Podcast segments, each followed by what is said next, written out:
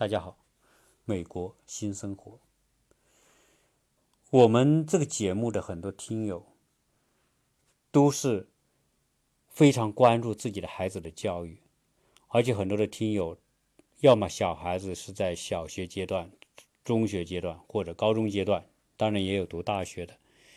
我们一部分听友是在美国，一大部分听友在国内，但是我都能感受到大家对于做父母的责任当中，如何让自己的小孩。受到好的教育，大家倾注了很多的心血。大家在群里面沟通，也是如何想方设法让自己的孩子到最好的学校去读书，以便让自己的小孩未来有一个很好的前景。说白了，就是说教育是大家关注的核心的核心。啊，这个毫无疑问体现了我们中国的父母。对教育的教对教育的高度重视。在讲今天的话题之前呢，我想先跟大家分享一个小故事。就是在我们在看《动物世界》的时候，我看到那个鹿在诞生小鹿的那个过程，就这个鹿妈妈怀孕之后要生这个小鹿，它会首先是站着把小鹿生下来，小鹿呢就从妈妈肚子里。咕噜一下叫的掉在地上，这个时候鹿妈妈就会离开这个地点，这生这个宝宝的这个地点，大概离开个十米左右，站在远处看着这只小鹿，然后这个小鹿呢，在非常脆弱的情况之下，要挣扎着站立起来。当它站立之后，好不容易站稳了，这个时候他第一意识，他就要喝奶。但是这个时候的妈妈不在他身边，而是在十米多以外的地方看着他。那这个小鹿要做第二个动作，就是踉踉跄跄的，在走都走不稳的情况之下，要努力的向妈妈靠拢。然后，当他真的是踉踉跄跄走到他的鹿妈妈身边的时候，这个时候鹿妈妈才给他喝第一口奶。那这个是一个很神奇的事情。为什么动物它会有一种意识？它为什么要做这个动作？当然，我们现在可以理解得到，在动物那么一个残酷的生存法则，在大草原上，鹿群的后面就是一猛兽，狮子、老虎和豹子，它们可是以它们为食物的，这些食肉动物要吃它们的。那这个鹿妈妈又不像人说可以抱着孩子，所以他就必须让自己孩子一生下来就能够站立，而且能够行走。因为如果他不能够站立，不能够行走，意味着他的命运就是成为狮子、老虎的口中的食物。为了不让自己的孩子成为狮子、老虎的口中的食物，这个妈妈必须特别的狠心，要让这个孩子自己站立。自己能够行走，他能够站立，能够迈开步子行走，这个孩这个小鹿才有可能活到未来。这是大自然神奇的一幕。而今天我们要谈的这个话题，跟这个故事有惊人的相似，因为我们的听友那么关注教育。那我作为我个人来说，同样特别关于孩子关心孩子的教育。那我们关注孩子的教育当中，到底什么是核心当中的核心？是读什么学校，拿什么文凭，还是有什么其他的方面？所以今天我特别想跟大家推荐一本书，这本书已经出来将近十年了，所以算是一本老书。我相信很多的听友也可能读过这本书，因为这本书深深的影响着我。我非常经，我经常要读这本书来对照自己。它不是一本普通的读物，它是一本很好，它是一个很好的镜子，可以让我们看到我们做父母到底有哪些方面是做的不够，做的不对。这本书的名字叫《特别狠心特别爱》。我在跟很多的家长交流的时候，我都经常会问他们看没看这本书，因为这本书是一本非常实用的。指导我们中国父母如何做好一个父母的非常有效的一本工具书。它同时这本书又变得很有趣，因为这本书的作者他叫莎拉，他把他的培养自己三个儿女的经历故事写出来，所以读起来还很有趣。那在说这本书的时候呢，我要跟大家介绍一下这个书的作者。这个书的作者叫莎拉，大家听这个名字就有点觉得他好像不是一个纯正的中国人。是的，这个人他是的父亲是犹太人，他的母亲是中国人，所以萨拉他有百分之五十的犹太人的血统。但为什么？但他又是个中国妈妈。原因呢是跟他的父亲的经历有关。在第二次世界大战的时候，在希特勒上台之后，在整个欧洲推行了灭绝犹太人的计划。在德国本土有六百万的犹太人被希特勒屠杀，当然还有更多的在其他国家的犹太人也同样遭到了迫害。当然，有幸的是，在那么黑暗的时时代，仍然有很多的有良知的人、有勇气的人愿意帮助犹太人。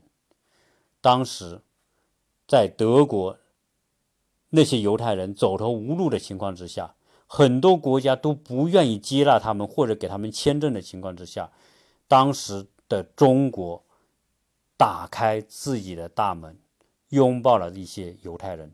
而在整个二战当中，有将近三万多的犹太人，据说啊，这个数字是有待考证。有的书上说两万多，有的书上说三万多。在希特勒迫害犹太人这个年代，有将近三万的犹太人逃离了当时的黑暗的德国的统治区，来到了中国的上海。而这些逃逃到上海的中犹太人。大部分在非常艰苦的条件之下，因着中国人对犹太人的友好，以及在当时对他们给出的无私的关心，让很多犹太人在那样一个动乱的年代，因为在中国而能够生存下来。而萨拉的父亲就是当初从德国来到中国的其中一个犹太人。我们都知道，犹太人在全世界非常著名的是因为他们会做生意。同时，犹太人的这个文化理念和全世界很多种族都不一样，而且犹太人特别重视教育。今天的犹太人在全世界有举足轻重的地位。今天的犹太人在全世界的人口只占全世界人口的千分之二。但是，犹太人在诺贝尔奖的获得方面，犹太人占了百分之三十。所以，这样一个民族，以这么少的人而取得这么大的成就，他一定有他的与别的民族不一样的地方。而这本书特别狠心，特别爱这个莎拉，这个一半是华人血统，一半是犹太人血统的这个妈妈。通过这本书，很好的揭示了为什么犹太人在遭受种种磨难，在一次又一次被灭国，但是最后犹太人能够以坚韧、智慧重新建立自己的国家。而今天的犹太人，在全世界，在美国，在欧洲都有非常。大的影响。我在以前的节目里面讲到，犹太人在美国，犹太人掌控着美国的经济命脉的绝大部分，所以美国的很多著名的人物，那我我们都知道，比如说爱因斯坦，那比如说扎克伯格啊，比如说啊巴菲特，以及说那么多的商界的、政界的人物都是犹太人，这是个非常优秀的民族。而这个民族的优秀，首先是因为这个民族有与别的民族不一样的教育理念。而这本书用一种生活记录的方式，记录了他们这个莎拉是如何从一个中国妈妈变成了一个犹太妈妈。那我想，这个呃，通过这本书呢。我想跟大家分享几个我自己对教育的一个看法啊，而且呢，这犹太人在很多方面他们是如何值得我们学习的。刚才讲的那个小鹿的故事，就是犹太人的一个教育的理念之一。它其中告诉我们，对于孩子的成长，我们如何学会退一步，学会撒手，学会让孩子自己去面对。促进自己去成长。这个莎拉，他在他的书里面讲了他的几个原则啊，其中一个对于小孩子的培养，如何让小孩子要获得他想要的东西，必须付出劳动。这当然，好像我们都听过，西方人都有这样一个理念，包包括美国的很多家庭和孩子。啊，我们邻居很多家庭孩子，他们要可以从妈妈那里用劳动来换回他的收入，做家庭力所能及的家务，剪个草啊，打理花园呐，然后呢遛狗啊，遛狗也给钱，然后呢或者帮别人做一些什么事情，去卖点什么东西啊，做点服务啊，你可以在家里做服务，得到父母的。给的钱，然后你可以给邻居做点服务，也给得到邻居给的钱，啊，这是在西方人一个很重要的点，在犹太人里面是做的特别好。他就是让他自己的孩子卖春卷，啊，中国人会做很多食物，春卷。他到那里没有办法，刚刚去的时候啊，这个当然就讲这个，他去到以色列啊，当然是有个历史背景，他的父亲不是在上海流落到上海。跟上海的一个女的结婚，就生下了他。他在文革当中长大，后来呢，他长大之后呢，他也找了一个上海男人结婚，就生下了三个孩子。那变成杀的三个孩子，就是四分之一的犹太血统，四分之三的华人血统。中国跟以色列在早年。一直都没有建交，直到一九九二年才建交。在一九九二年建交之后，莎拉他就想去寻找自己父亲的故国，因此呢，他就申请移民去以色列。当然，以色列这个民族经历了种种的磨难，后来只要是在以色列，只要他的他能够证明他的。父亲或者母亲是犹犹太人，他们就可以去犹去以色列，所以他呢就申请去了以色列，带着自己三个孩子。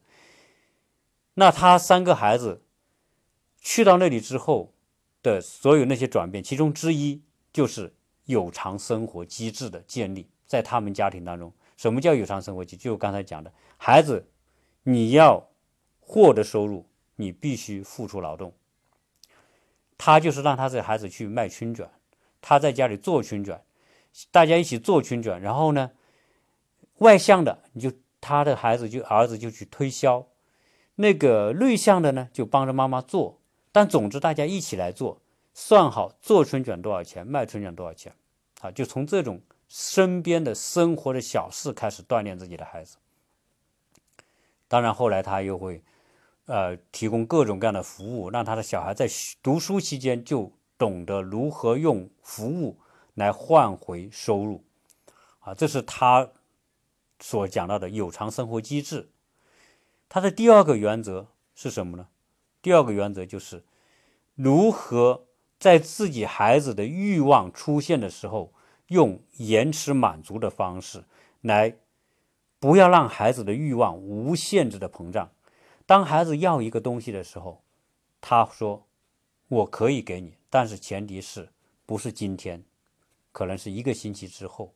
他不是说他今天不能够帮孩子买到某种东西，获得某种东西，而是他有意要让孩子知道，你你可以去要获得这个东西，但是有可能他必须是在某个时间之后，要延，就是你欲望产生和获得之间要做一个延期，或者要降低满足。当你想要，当你想要，比如说我要一盒巧克力的时候，他可能会说，我给你两块巧克力。就是要让他觉得，让孩子从小觉得他的某种欲望不得到完全的满足是正常的，而不会因为不得到满足，认为觉得就就觉得这个世界就跟他啊跟他对抗或者怎么样。所以这叫延期满足，或者是降低满足，而不是我们常。经常看到国内的孩子很多就提前满足、超量满足，对吧？同时在以色列，他在孩子成长过程当中建立规矩，小孩子懂得什么是他能做的，什么是他不能做的，什么是他应该做的，什么他不应该做的。啊，在家庭当中，在社会当中，在学校当中，啊，如何树立这种规矩？那讲到他的这样一个。啊，原则啊，我觉得确实是对照来说，也是我们作为培父母培养小孩非常重要的一些内容。那很多时候，我们都说，孩子的问题往往是父母造成的，没有不好的孩子，只有不懂得教育孩子的父母，这是我们经常说的。但是这个方面呢，如果要真的要反省到我们自己，又是特别难。你看我们现在国内。中国的这种家庭，实际上我们扪扪心自问，我们每一个做父母的，以及我们父母的父母，这些爷爷奶奶、外公外婆，当面对孩子的时候，我们有没有一个达成共识的原则来面对自己的孩子？我相信大家是没有的。由于不同的长辈和我们自身之间的这种观念的差别。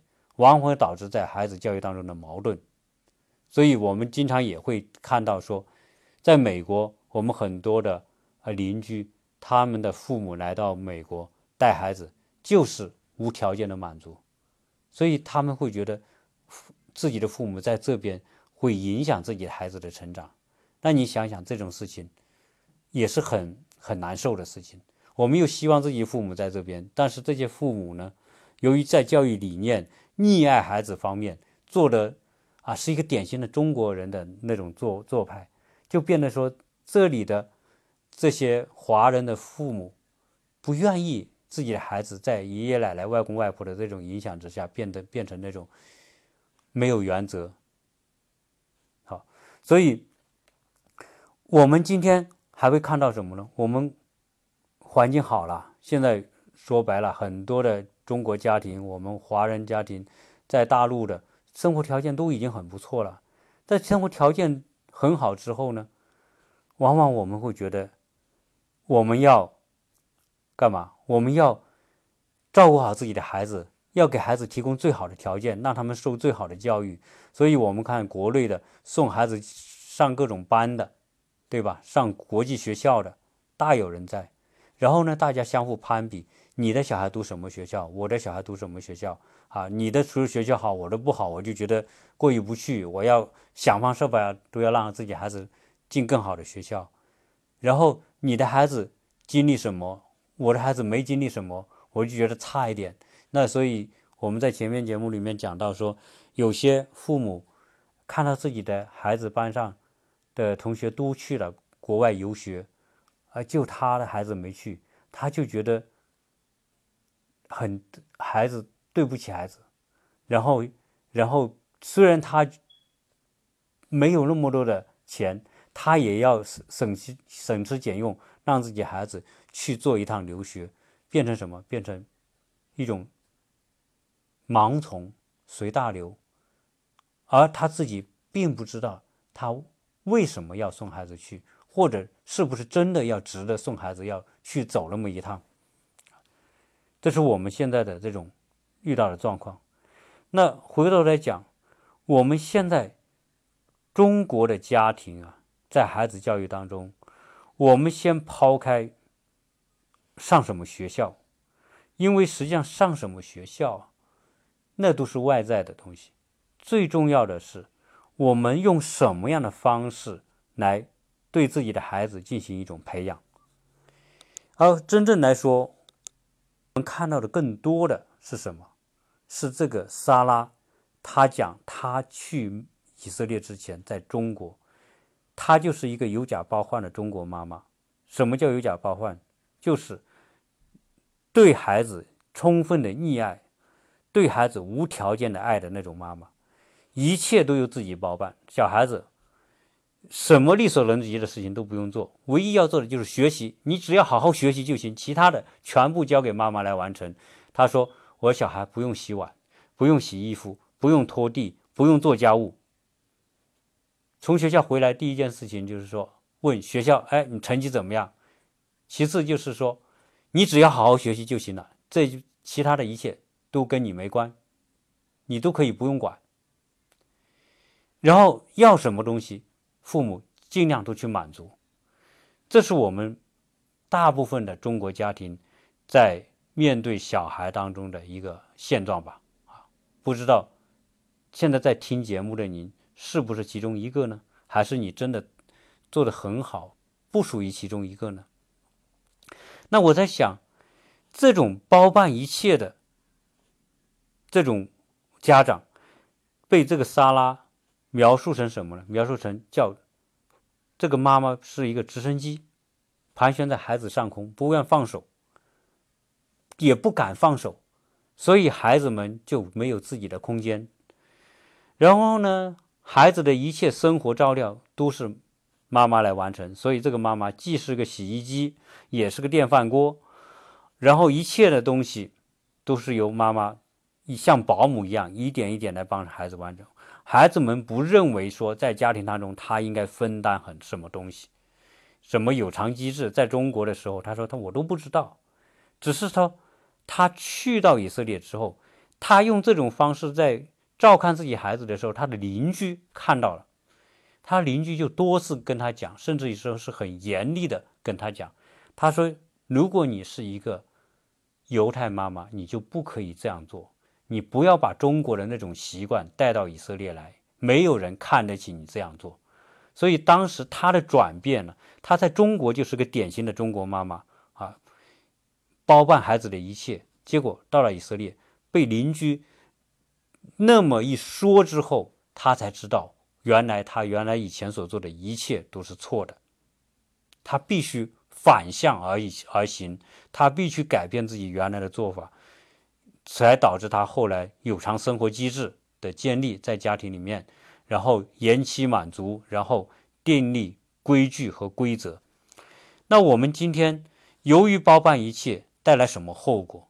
我想大家是一定都是会非常清楚。我们今天的孩子，由于在这种环境当中过于的被长辈溺爱。过好的经济条件被满足，那变成我们孩子大部分都有以下的特性，哪些特性呢？第一是利己主义，以自我为中心。你看他出生下来那么多人关爱他，四个老人再加父母两个，六个人盯着孩子，特别是假如说他是独生子女，啊，不管是不是独生子女吧，总之是关心他的人。是很多的，所以他从小就觉得我就是中心，你们也把我当中心，那我也就是中心，对吧？那你们为我着想就变成应该的，我问要什么，我问你们要也变成应该的，对吧？这是我们今天的现状吧。那第二个，我们今天在这种过分溺爱的环境之下长大的孩子，还有一个就不懂得感恩。他得到这些这么多的爱，这么这么多的关照，这么多的爱护，他也认为是应该的。他并并不认为说他是有亏欠的，他并不认为说这是他不配得的，而往往认为他是应该的。今天很多的国内的年轻人，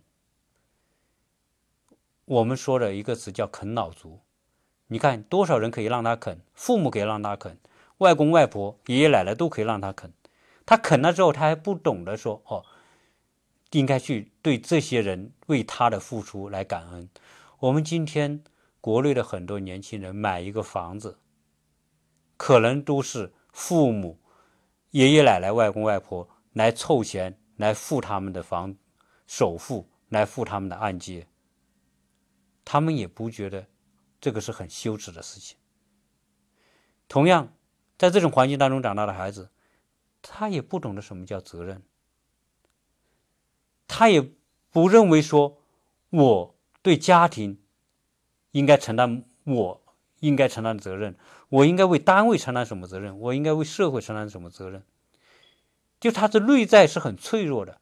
我们说，一个人要成为社会的栋梁，要成为家庭的。主心骨，成为家庭的栋梁。你首先，你要有这份能力承担某一种责任，有那种意愿承承担责任，对吧？那这样的话，他才可能变得有价值啊。那你看，我们看到好多的新闻报道，我们国内来的那些富家子弟，在西方，在新加坡开跑车超速，然后在加拿大。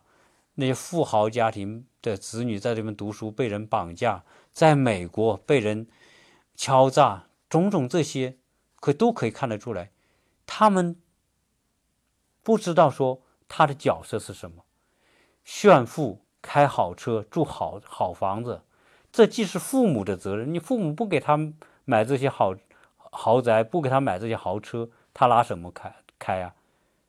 正因为你父母愿意给他。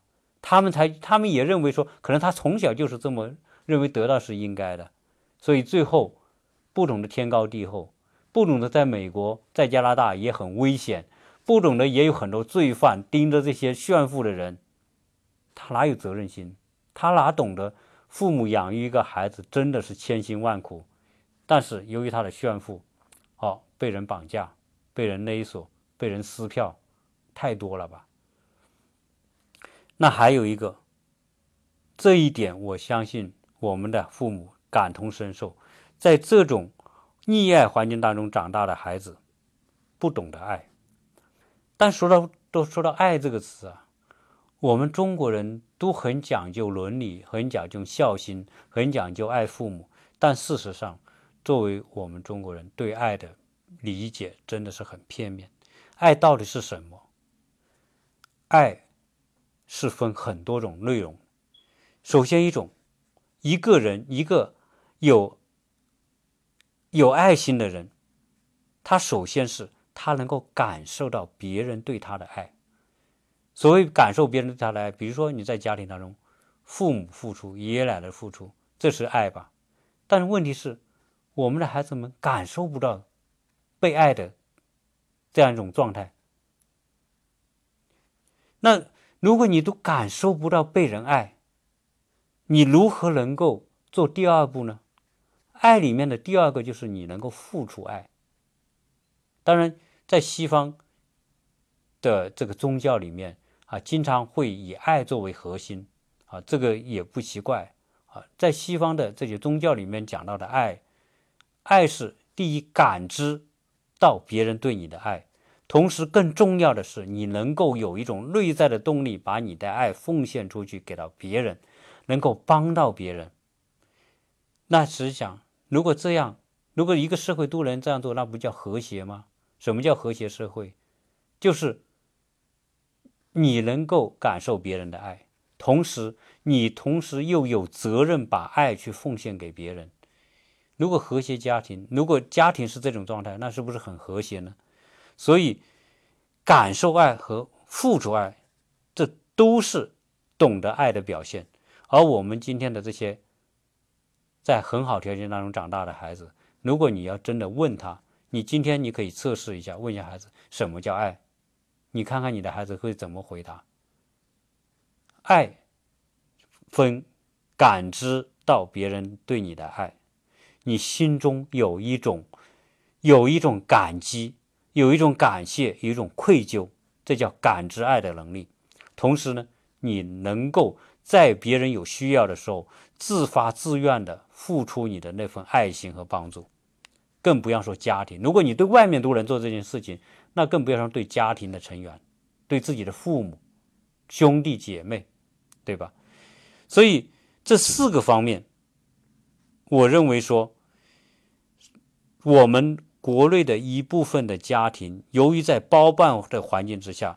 会导致我们孩子在这四个方面的缺失，而这四个方面恰恰又是教育当中我个人认为最本质的东西。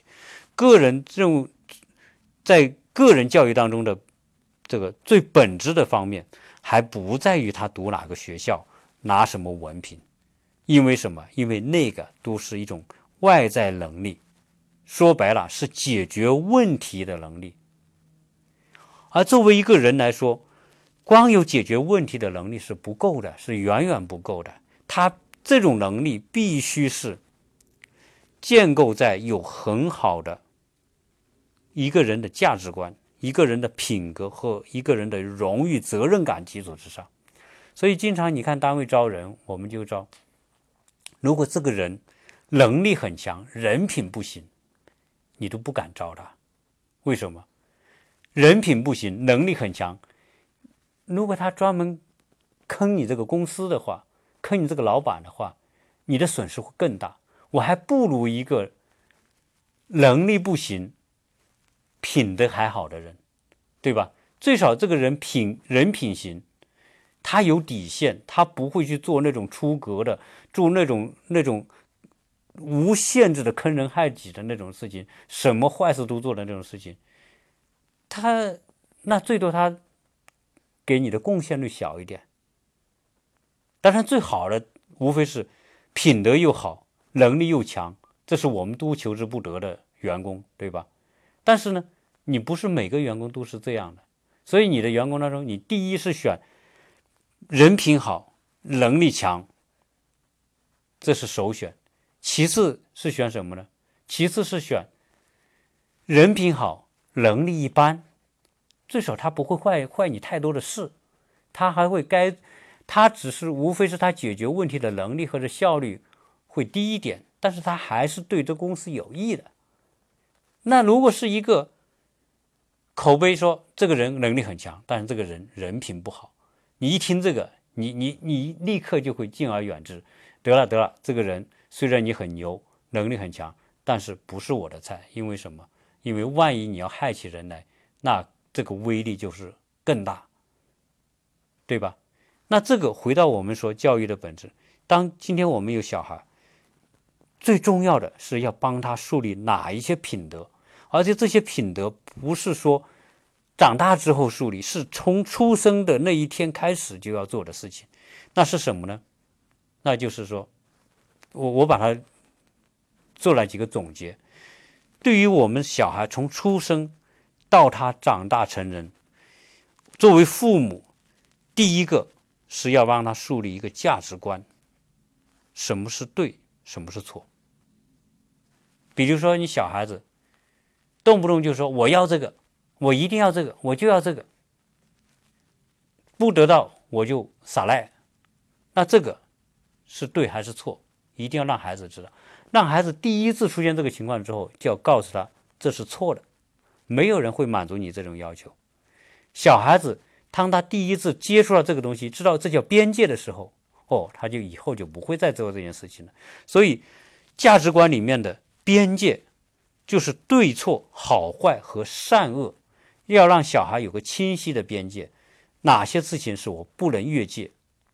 这叫人的底线，就从出生那一刻开始，就是要开始建立。当一个小孩。你在整个的成长过程当中，帮他建立那种边界，我们说道德底线，建立这个边界之后，这个人再坏，他都你都会知道他坏到什么程度。也就是说，他知道什么事是不能做的，我不能跨出这个区，跨出这个区就属于跨过了界。那如果是我们从小教育小孩，从小在生活当中，在种种事例当中。比如说，小孩在学校看别人一个玩具好，哎，拿回来玩了。那这个时候，如果家长一旦知道，一定要告诉他，这是很坏的事情。在美国，这是一定的。有时候我的孩子啊，在这里也拿别人的东西，老师就会告诉我们。那我们是非常非常重视这个事情，要跟孩子充分的去沟通，同时呢，还要让他去做纠正。比如说他拿了别人东西，没有还给别人，一定要告诉他，你把它还回去。然后呢，你要跟这个孩子道歉，而且这种事情以后再也不能做，就是不停的让重复这种，让他知道这个是不能做。当然，在我们国内干了这个坏事，如果父母厉害一点呢，揍一顿；在美国还不能揍孩子。不能揍你，得拿出耐心，不停的跟他讲。那第二个呢？如果一个孩子，我们说在教育方面，如何培养他的爱的能力，我认为也是非常重要的。爱的能力是什么？就是你首先你能感知这个家庭对你的爱，你也能懂得对你的家庭付出你的爱，对吧？这是爱的能力。如果你只有，如果你对家庭都不能够感知到爱，也不能付出爱，如果你说你说他走到社会上去，可以感知别人的爱，可以为别人付出爱，那那不是天方夜谭吗？基本不太可能。所以你只有在家里能做到，这个当然说到中国文化叫修身齐家治国平天下是一样的道理嘛。你首先你在爱。能够在家里面能够感知和应用，你才可能走出社会的时候，你才可能够奉献爱给别人，你才可能得到别人的尊重。那同样，爱的教育里面还有一个叫担当，这个担当啊，往往是一个不太好做的。但是我又认为说，实际上，莎拉在他的书里面就经常讲到关于如何在生活当中培养小孩担当的能力。这个是最重要的，你跟他讲大道理没有用，从具体发生某一件事情开始就跟他讲，什么叫担当，啊，比如说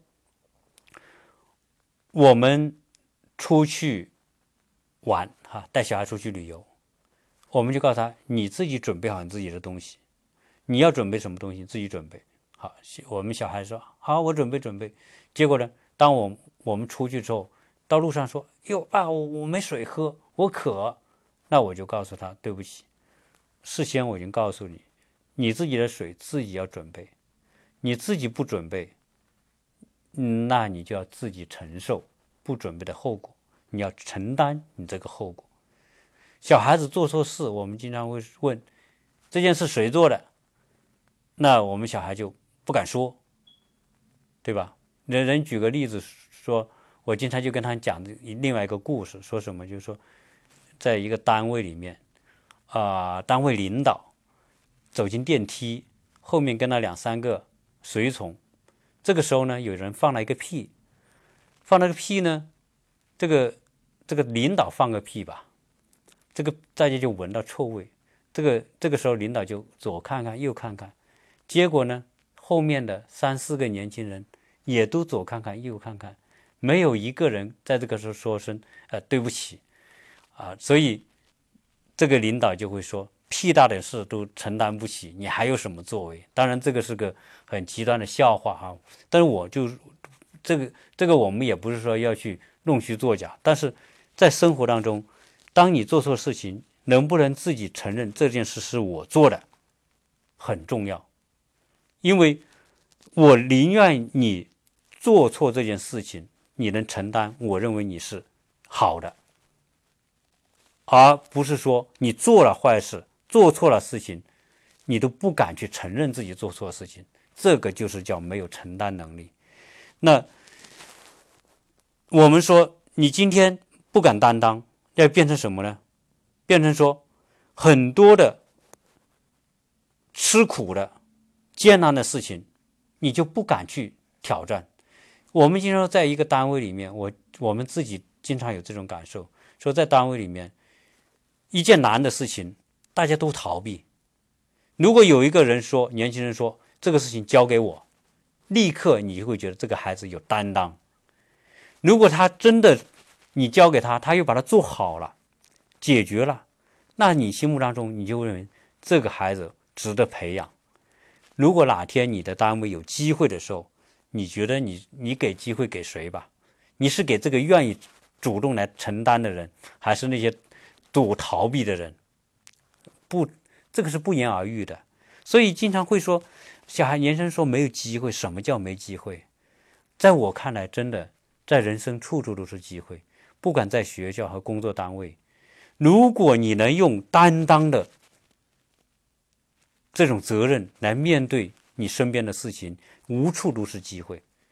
别人不干、不愿意做的事情，你去做；别人做不了的事情，你能够解决；别人怕吃苦的时候，你不怕吃苦；别人不愿付出时，你多付出。你只要找到这样的机会，在任何一个单位里面，领导都一定知道你跟别人不一样。这个时候，你在领导心目当中的分量。和得分，就是就是顺理成章，你就是属于那种在领导心目当中有分量的那一个。一旦有机会了，一定是给你的。多少企业做大之后，要办分支机构，要办分公司，要投资什么项目，老板多需要这样的人呐。但是你平时不能表现出你的担当，不能表现出你做事有边界、有底线，不能表现出你是一个有爱心的人。那领导为什么给你？反过来，如果你能够把这些东西表现出来，在任何小事上抓住机会都能够表现出来。当然，这不是为了表演给别人看，就你本身你就是品格上你就会去做这个事。那你去想想，无处都是机会。所以今天年轻人真的不能不能说社会机会少了，而应该说机会是多的。关键问题是，我们如果是能够。逆人心而动，因为人性里面那种贪婪、自私，对吧？趋利避害，人性里都是这种。如果你认清这个，然后能懂得反向而行之的话，处处都是机会。如果一个我们说教育孩子在价值观、在爱的能力、在担当上，如果能够培养出这个孩子的坚实的品格基础的话，这个孩子你不用担心他未来。能不能读好大学，更不用担心未来有没有作为，因为在他内心里面有一种动力，这种动力是我们说的一种内在向上的原动力，如向善的原动力。如果他有这种原动力的话，你去想想，这个人是什么人，自然就变成众望所归的领袖的人物啊。所以今天美国教育里面，美国录取里面为什么不单看成绩？因为成绩只是我们说的解决问题的某一种能力，但是有些东西不是你考试能够考出来的，那需要靠什么？就比如说这个人的品德行不行，担当能力行不行？所以他为什么美国录取大学里面要要写自传呢？要你做课外活动啊，看你能不能坚持啊？你是假坚持还是真坚持啊？通过这个，最后说哪些人？是具有领袖的品格，这些人就值得培养。所以，美国那些什么常春藤学校里面招的那些人，不就是这么招人吗？那所以，我经常担心我自己说，这个孩子，如果你你不能够在品德方面很健全的话，你能力再好，你都不可能在未来有大的作为。你最多可以做什么？最多可以做一个有学历。没有格局的人，那有学历没格局能干什么呢？那就变成做一个螺丝钉呗，对吧？解决你这点能力能能能创造的价值，你不会有格局，不会有格局，你就不会有公众影响力。你没有公众影响力，你就没有公共资源、公共关系的整合能力，你就不能成为领导。所以，教育里面真正最重要的是这个东西。因此，你会看到很多的人，他没读什么书，也没有什么很高的文凭，但是他就有那种领袖人格，就有很多读了很多书的人愿意跟随在他的麾下去帮他做事情，帮他打工。博士为小学打工，为小学生打工的事，当然这不是说每个小学生就一定有作为，但是我只是说，当初他没有条件受很好的教育，但是他在。个人品格在担当、在爱的能力等等这些方面，他能够造就出自己的时候，文凭可能就不是最关键的因素了。这个就是我今天想阐述我自己对教育的看法。所以，教育分两块，一块是品格的塑造，一块才是知识的成就。但是，相对于称知识的获取和品格的塑造，那品格的塑造占百分之九十的价值，而知识占百分之十的价值。但这是在我心目当中，说品格很重要。但是，品格的塑造又是一个非常艰难和不易的过程。所以，我们今天的社会才会出现说，大家看成绩，因为成绩要上升起来是快的，品格培养起来是一个缓慢的过程，艰难的过程。所以我们趋利避害，就是哎，我们注重成绩，因为成绩上得快，品格我们容易放到一边。啊这就是我们今天的社会的现状。那关于这本书，特别狠心，特别爱。最后他说，他通过在以色列的孩子的培养，用以色列的方法来教育自己的孩子，有担当、有责任、有品德、有爱心。最后，他的三个孩子都成为非常年轻的亿万富豪。从物质的层面来说，他们是成功的，但是他认为。这个成功的基础不是因为学识，而是因为品格。这就是这一期我要表达的中心。既然这本书这么好，我也看了很多次，我就特别想推荐给我们的听友。哪怕你是以前已经读过这本书、看过这本书，我也认为如果有机会再回过头去听一听这本书。因为你每日听这本书或看这本书，你的收获和感触是不一样的。因为它就是一面镜子，摆在我们每一个做父母的面前，特别是小孩正在成长过过程当中，父母这本书可以成为一个很好的一个工具书，一面镜子，照出我们自己的不足。因此呢，我也想在我的专辑的里面专门开一个专辑，就是。读这本书的，我请人把它读出来，然后呢放在我的专辑里面。如果大家有兴趣的，可以听一听，啊，利用我们的闲暇时间来听这些东西，会给我们很大的启发。哪怕你以前看过，哪怕你一年之前看过、听过，你再听，仍然都是有收获的。因为这本书，我是我认为小孩培养当中我最推荐的书之一。这一期聊到这里，谢谢大家收听。